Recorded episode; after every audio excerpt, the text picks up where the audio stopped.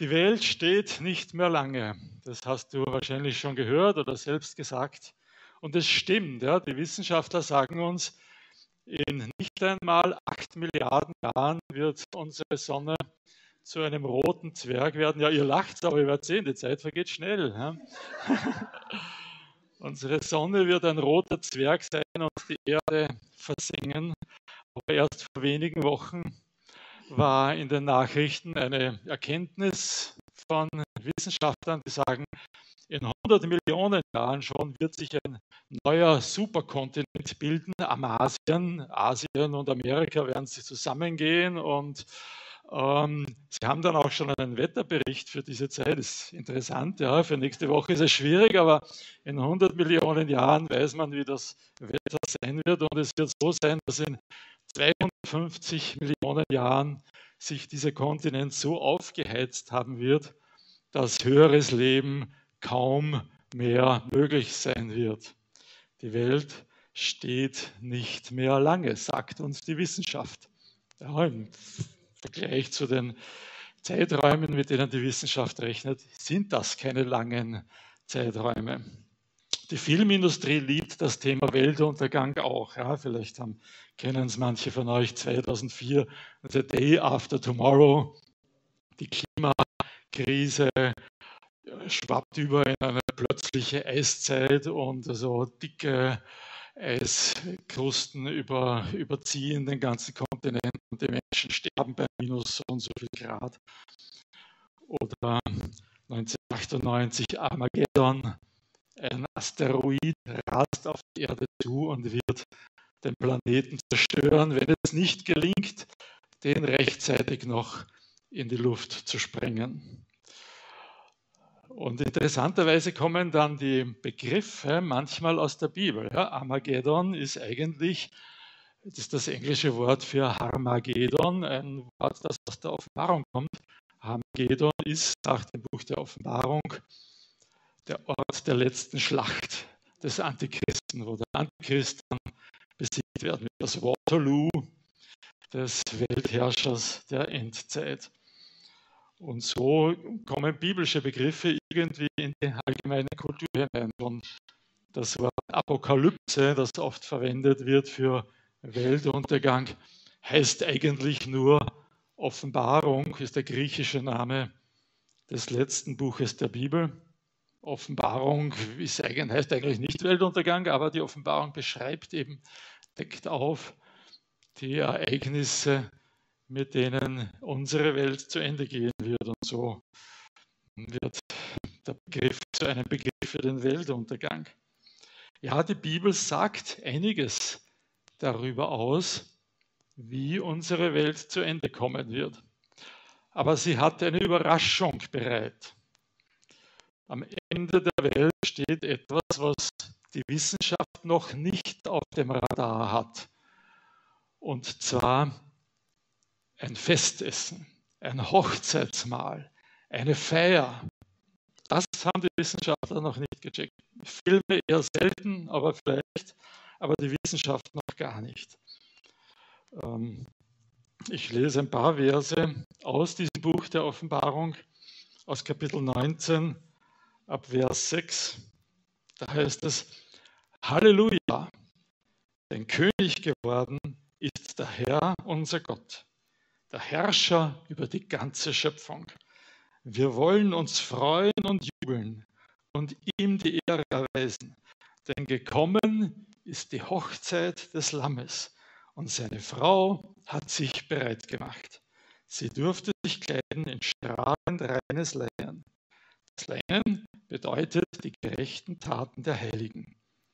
Jemand sagte zu mir, schreib auf, Selig, wer zum Hochzeitsmahl des Lammes eingeladen ist.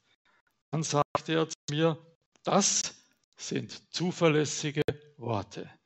Worte, es sind Worte Gottes. Am Ende steht nicht ein Superkontinent und nicht ein Asteroid und all das. Am Ende steht ein Festmahl und wir werden jubeln und das gemeinsam zu uns nehmen. Bis dahin ist es schon eine spannende Geschichte. die steht den Filmdrehbüchern von heute in nichts nach. Oft sieht es so aus, als würde das Böse die Überhand gewinnen, als wären die Nachfolger Jesu zum Untergang verurteilt, als würde all das Gute aus der Welt verschwinden. Aber trotzdem steht, zeigt sich immer wieder, auch im Buch der Offenbarung, Gott verliert keinen Augenblick die Kontrolle. Gott weiß, was er tut. Er erreicht seine Ziele immer. Er lässt sich nicht beirren. Er ist immer gerecht und heilig. Und am Ende wird er den Sieg davontragen. Am Ende wird es dieses Festmahl geben. Jesus erwähnt dieses Festmahl interessanterweise oft in seinen Gleichnissen. Ist euch das schon aufgefallen?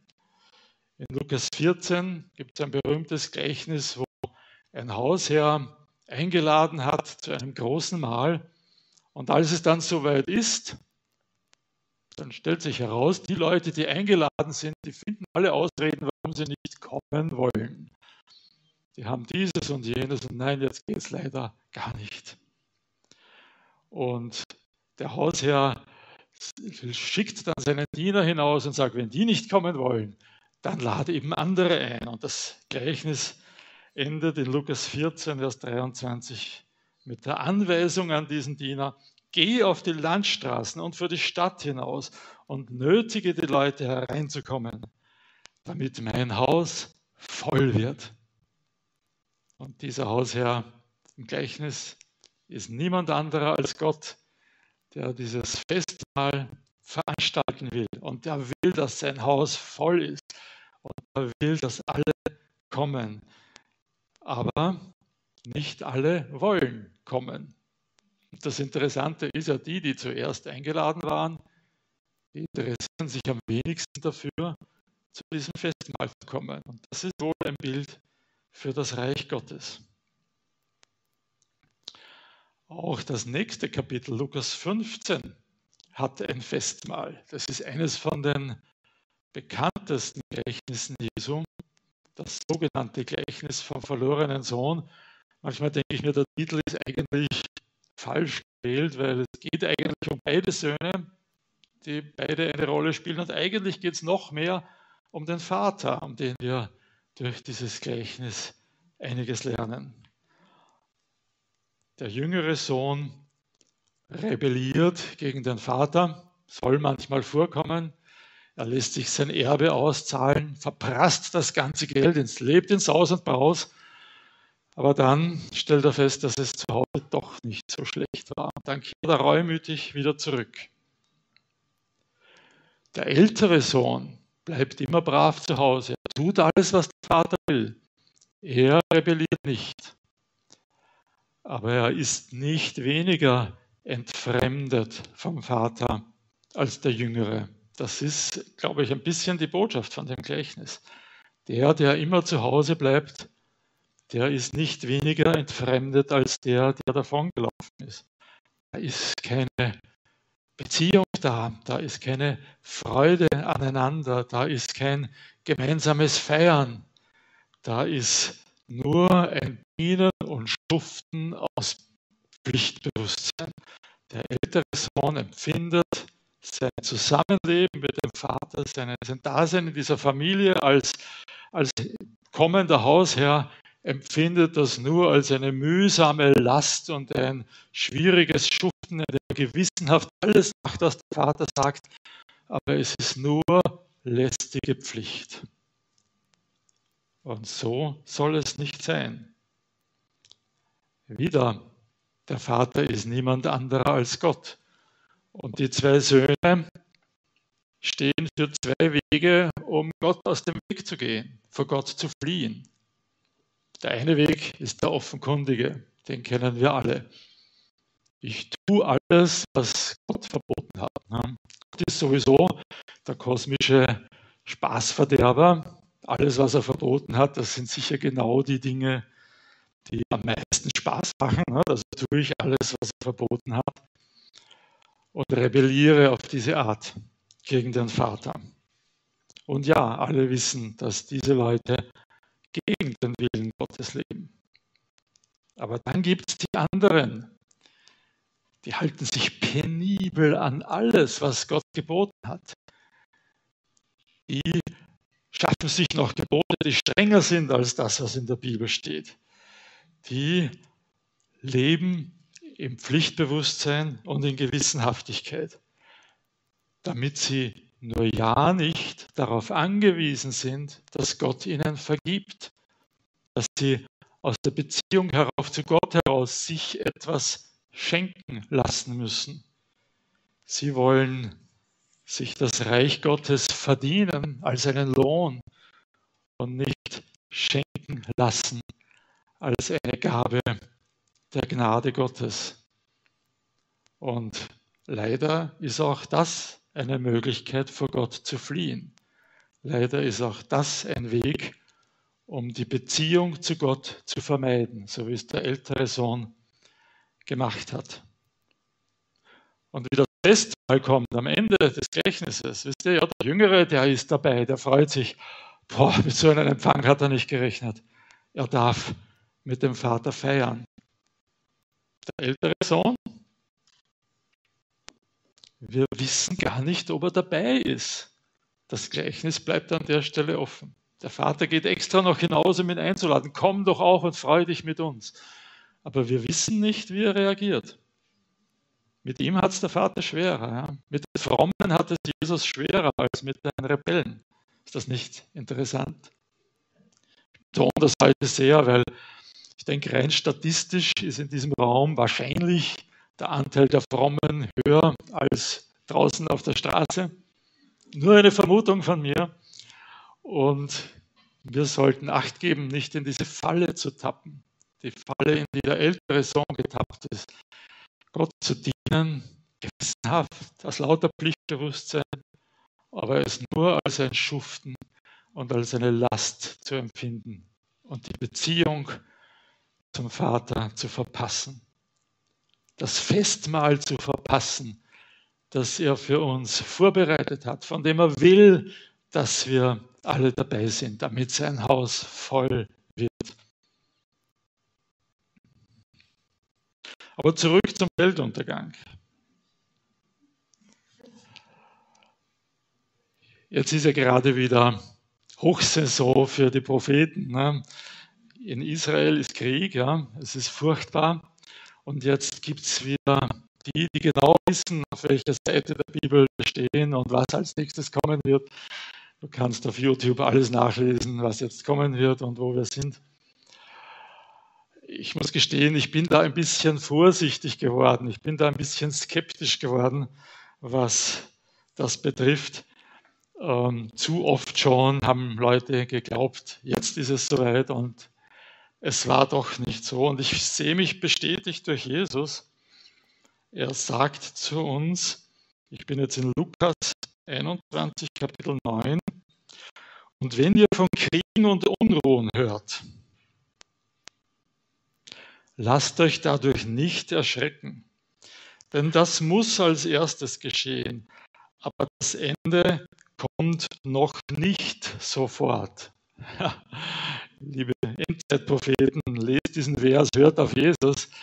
Das Ende kommt noch nicht, noch nicht sofort. Die Kriege und Krisen und Unruhen sind noch nicht das Zeichen, dass es jetzt schon soweit ist. Aber irgendwann wird es soweit sein. Ja, vielleicht ist es ja wirklich. Vielleicht ist wirklich der Punkt, wo diese große weltweite Multikrise kommt, die in schönem Altdeutsch die große Trübsal genannt wird. Wäre das nicht schlimm? Wäre das nicht schlimm, wenn diese Zeit jetzt kommt? Ich, ich denke schon auch ein bisschen so, es könnte noch ein bisschen dauern. Ich habe so ein bequemes Leben. Wäre es nicht schön, wenn das noch ein bisschen länger dauern würde, bevor es soweit ist? Wäre das nicht ein Grund, entmutigt zu sein, wenn wir wissen, jetzt kommt vielleicht der große Antichrist? Aber wieder, wenn wir so denken, haben wir Jesus nicht gut zugehört. Hören wir zu, was Jesus sagt. Wieder Lukas 21. Ich sage jetzt Vers 28. Wenn all das beginnt, vielleicht ist das heute soweit, wenn all das beginnt, dann richtet euch auf und erhebt eure Häupter, denn eure Erlösung ist nahe. Das ist die Einstellung zum Weltuntergang, die Jesus uns nahelegt. Nicht, puh, seid erschüttert, fürchtet euch so richtig, sondern richtet euch auf, erhebt eure Häupter, Haltung annehmen, Grund zu feiern. Die Rettung naht, die Hilfe ist unterwegs. Es dauert nicht mehr lange und dieses Mal wird kommen. Das ist die richtige Einstellung zum Weltuntergang. Können wir uns die zu eigen machen? Ja, da kommt Leid auf uns zu. Es wird eine schwere Zeit sein. Aber so wie es Jesus sieht, wiegt dieses Leid nicht schwer. Er wird uns Kraft geben, von einem Tag auf den nächsten. Er wird uns das, was er uns zumutet, dafür wird er uns die Möglichkeit geben, damit umzugehen. Aber wir wissen, wenn es soweit ist, die Rettung naht. Die Rettung naht. Wir werden bald befreit. Die Hilfe ist auf dem Weg. Das Festmahl beginnt bald. Können wir uns diese Einstellung zum Weltuntergang zu eigen machen? Die Welt steht nicht mehr lange. Aber das ist nur der eine Teil der Wahrheit. Wieder Lukas 21, diesmal Vers 33. Jesus sagt, Himmel und Erde werden vergehen. Das war damals noch nicht der Stand der Wissenschaft. Ja, heute sagt die Wissenschaft es auch. Damals war es noch nicht so. Aber Jesus sagt es schon voraus. Himmel und Erde werden vergehen. Aber meine Worte werden nicht vergehen. Das sagt einer, der kein Denkmal hinterlassen hat, kein Bauwerk, kein, keine politische Struktur, keine Organisation, nicht einmal irgendwas Schriftliches. Ja, erst seine Jünger haben das aufgeschrieben, was Jesus gesagt hat. Das sagt ein Wanderprediger aus einem Nest in Galiläa. Meine Worte werden nicht vergehen. Bis heute ist es so. Diese Worte sind nicht vergangen. Aber auch in 250 Millionen Jahren, wenn es in Amasien so furchtbar heiß sein wird, oder in 8 Milliarden Jahren, wenn die Welt, die Erde versenkt wird, werden Jesu Worte immer noch da sein und sie werden Gültigkeit haben. Es sind zuverlässige Worte, sagt die Offenbarung. Es sind Worte Gottes. Wir können uns felsenfest auf sie verlassen. Gott ist nicht am Ende, aber am Ende ist Gott. Und wir werden mit ihm feiern.